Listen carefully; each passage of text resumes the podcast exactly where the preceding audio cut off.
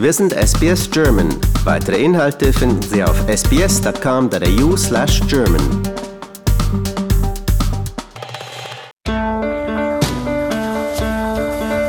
Herzlich willkommen zum Podcast Abenteuer lesen.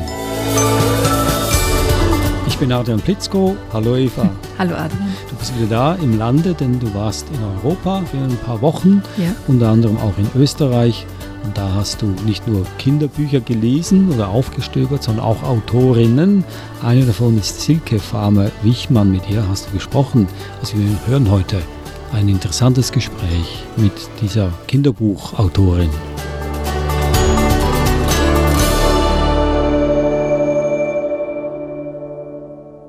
Silke Farmer Wichmann, eine österreichische Autorin.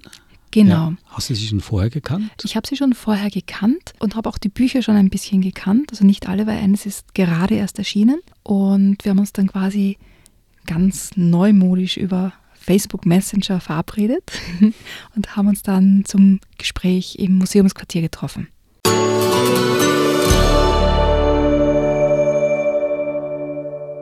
Also ich sitze hier mit Silke Farmer-Wichmann am Tisch mit zwei Büchern vor uns. Eins davon ist brandneu. Ich glaube, erst diese Woche erschienen oder, oder aus der Druckpresse gekommen.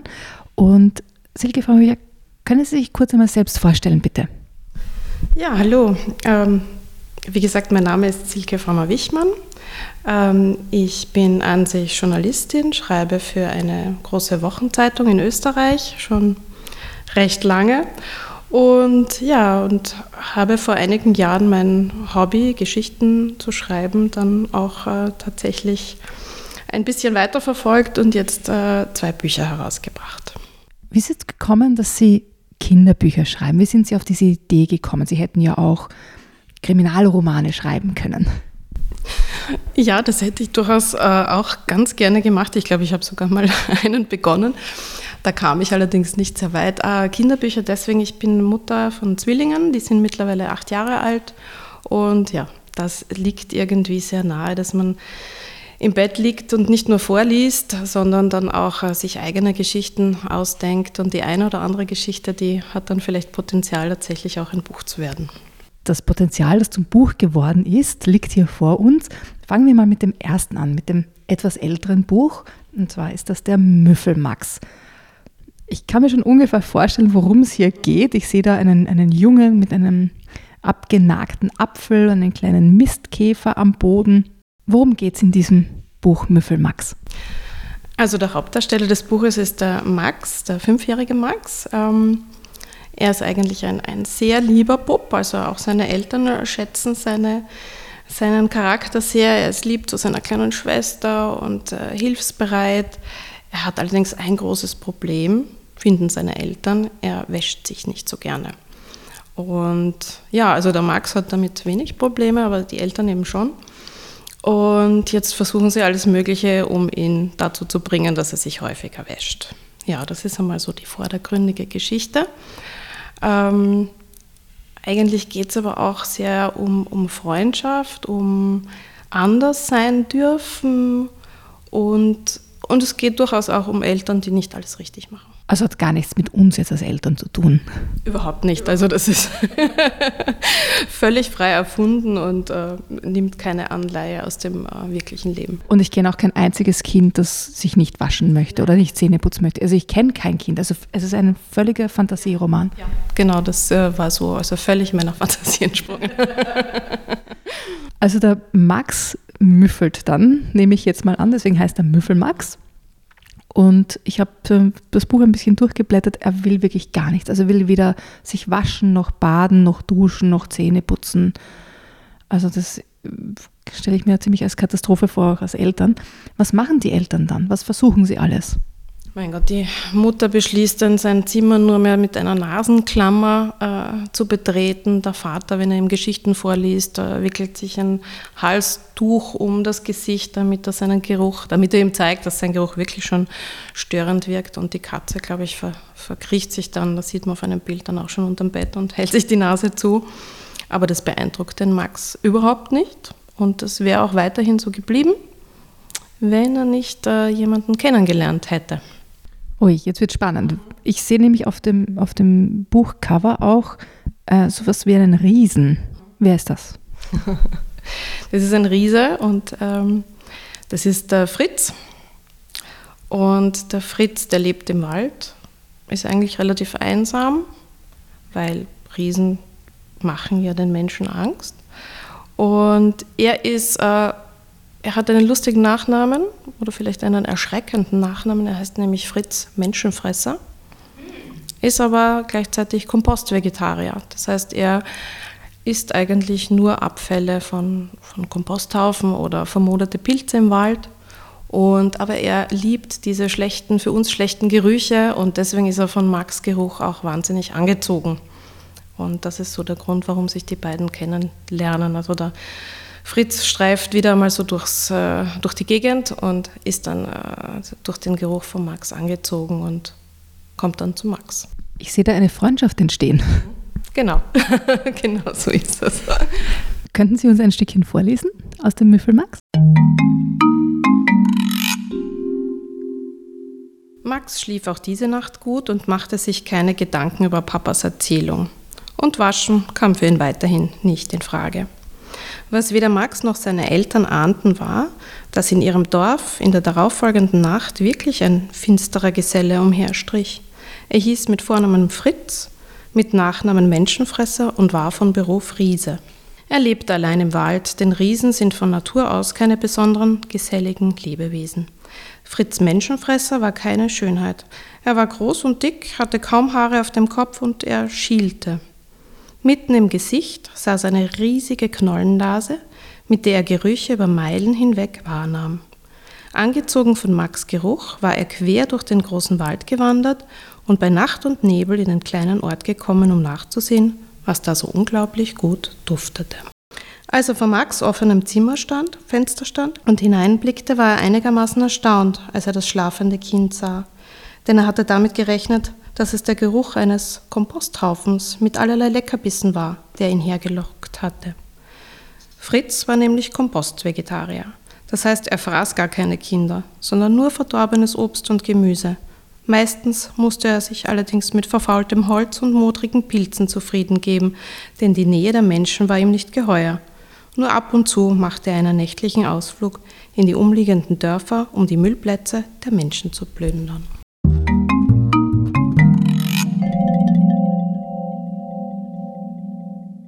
Das war ein Ausschnitt aus Müffel Max von Silke Farmer Wichmann und Mille Brink hat die Illustrationen gemacht und erschienen ist es im Edition Pastorplatz.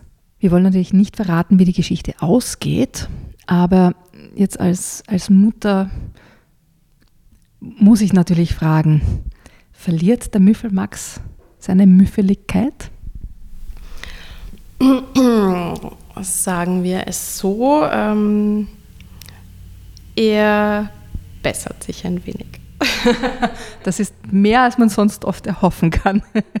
also das war der Müffel Max. Ähm, ich finde die Kombination zwischen ihren Texten und Illustrationen auch so lustig, weil der, der Max ist wirklich so als ein, ein kleiner, ähm, ja, also ein, ein richtig kleiner Schlingel gezeichnet, aber ein liebenswürdiger Schlingel. Und ähm, das kommt nicht so oft vor. Oft sind Kinder so herzig gezeichnet und nur mit so dem Weichzeichner sozusagen. Oder sie sind ganz ähm, so die taffen Outlaw-Kids und, und äh, ja, ich habe hier ein böses Buch, da, da, da, da, da. Und das ist so eine, eine wunderbare Mischung, wo der, wo der Max so der Schlingel ist, ja, und natürlich Widerstand leistet und hahaha, ich habe ich ausgetrickst aber trotzdem ein wirklich liebenswürdiger kleiner Bub ist einfach. Kommen wir zum zweiten Buch. Das ist auch mit einem Riesen. Also wir bleiben, wir bleiben fast beim Thema. Und zwar heißt das Buch Reger, der kleine Riese, wieder von Silke Farmer-Wichmann. Und diesmal hat es Angela René illustriert. Und es ist in Fairyland Verlag erschienen. Das Buch heißt Reger, der kleine Riese und die gestohlenen Zauberperlen. Zuerst mal, für welche Altersgruppe haben Sie dieses Buch geschrieben? Naja, also nachdem auch meine Kinder größer werden, ist das jetzt schon für, ja, ich würde mal sagen, zum Vorlesen geht es sicher ab sechs, sieben und für Kinder, die dann schon lesen können, also so ab acht zum selber lesen.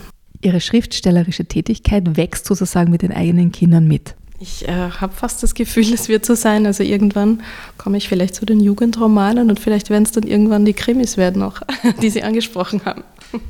Bevor wir näher auf dieses Buch eingehen, was sagen denn Ihre eigenen Kinder zu den Büchern? Sind die die ärgsten Kritiker oder lieben sie die Bücher? Dürfen sie sie vorher lesen oder erst, wenn das Buch erschienen ist?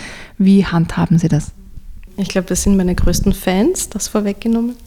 Ähm, ja, und sie sind halt in der Entstehungsgeschichte eigentlich schon dabei. Also die Müffelmax-Geschichte war wirklich eine Geschichte, die ich einmal abends erzählt habe und dann einfach am nächsten Tag notiert, schön ausformuliert habe. Und Reger, das war natürlich ein längerer Prozess und da haben sie durchaus auch mitgeredet, muss ich sagen. Also auch bei den Illustrationen, ja, das haben sie sehr wohl ein bisschen äh, ihre Meinung dazu abgegeben. Wer hatte die Idee zu dem kleinen Drachen? Ja, das war schon meine Idee, muss ich sagen.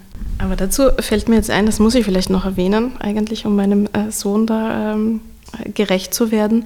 Diese Geschichte entstand ursprünglich aus einem Bild, das ich gemacht habe, also mit dem Fotoapparat, äh, habe ich meinen Sohn fotografiert, wie er gerade so in einer Spielsituation war. Und da gab es diese Kegel, die da auf dem Buchcover abgebildet sind, und so kleine Plastikfiguren, die Riesen und Dinosaurier waren. Und die hat er da auf diese Kegel draufgesetzt. Und so entstand eigentlich die ursprüngliche Idee zu dieser Geschichte. Und worum geht es in dieser Geschichte?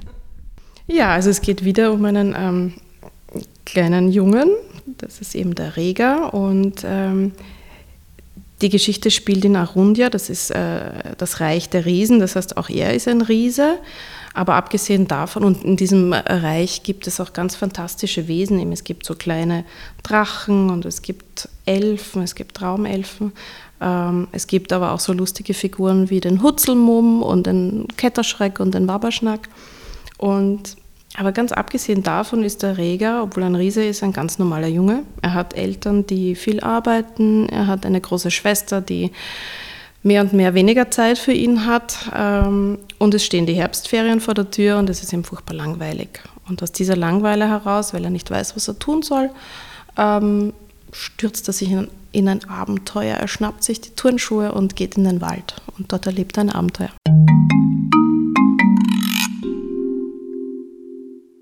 Draußen war es schön. Die Sonne schien und der Herbstwind blies das herabgefallene Laub umher.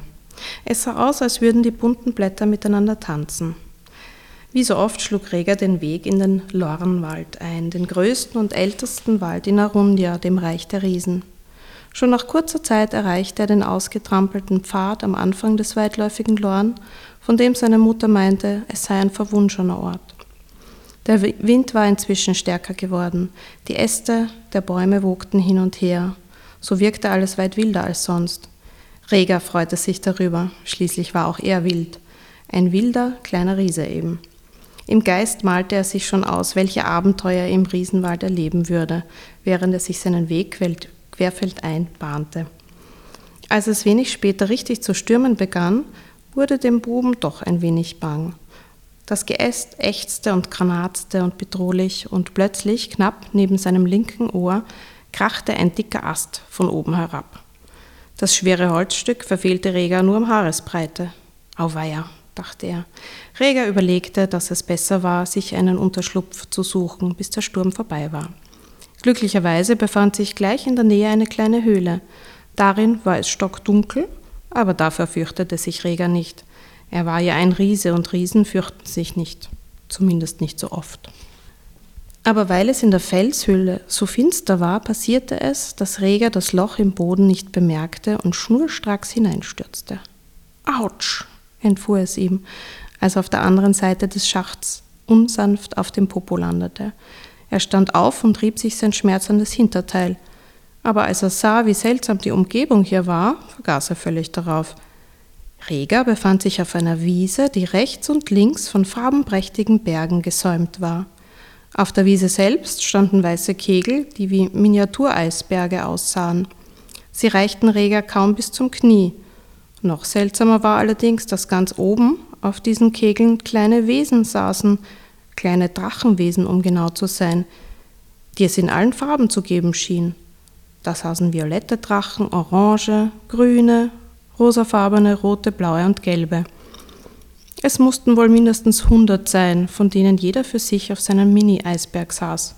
Insgesamt waren es also waren etwa 200 Augen auf Reger gerichtet, die jeden seiner Schritte verfolgten.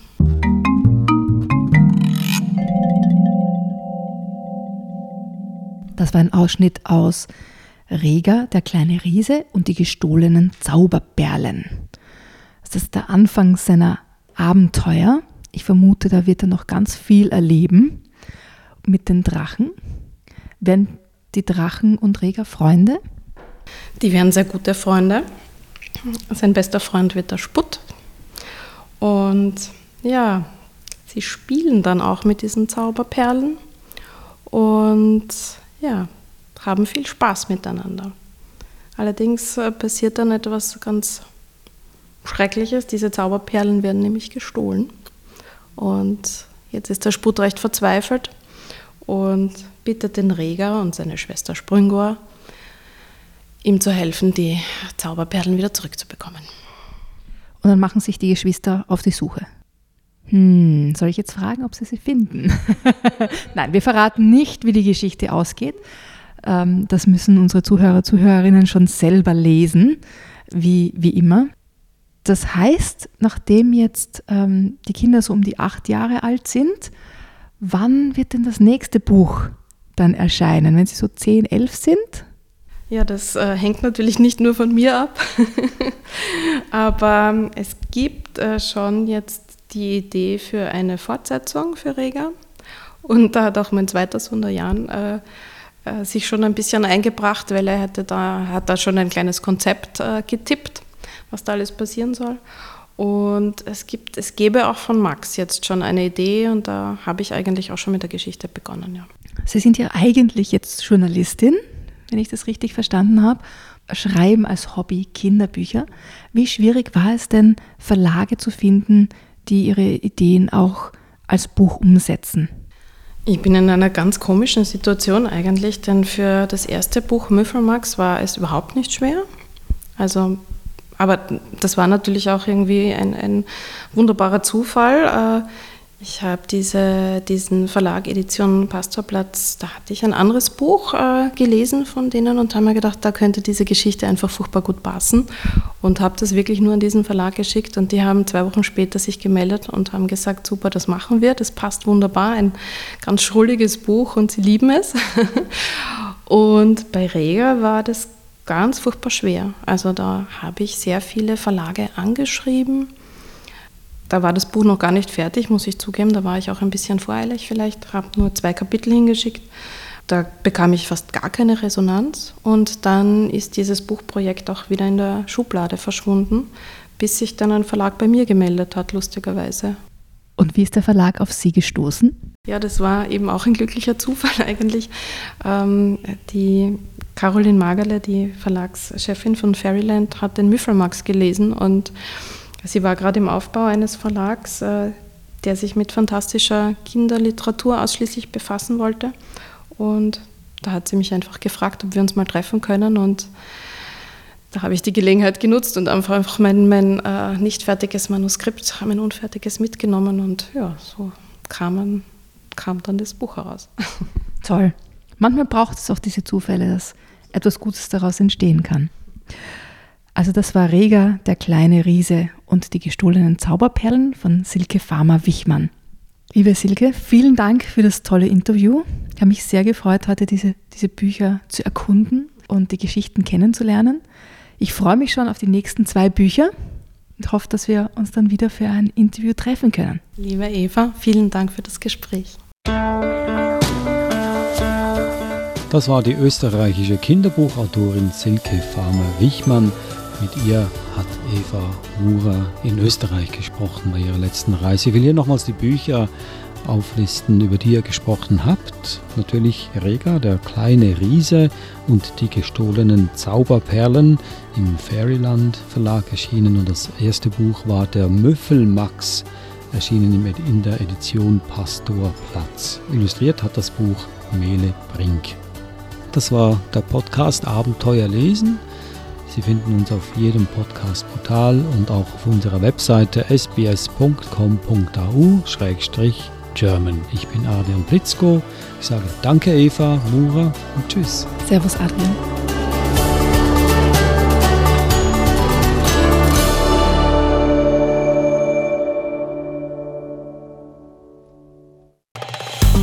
Liken, teilen und kommentieren Sie unsere Inhalte bei facebook.com/sbsgerman.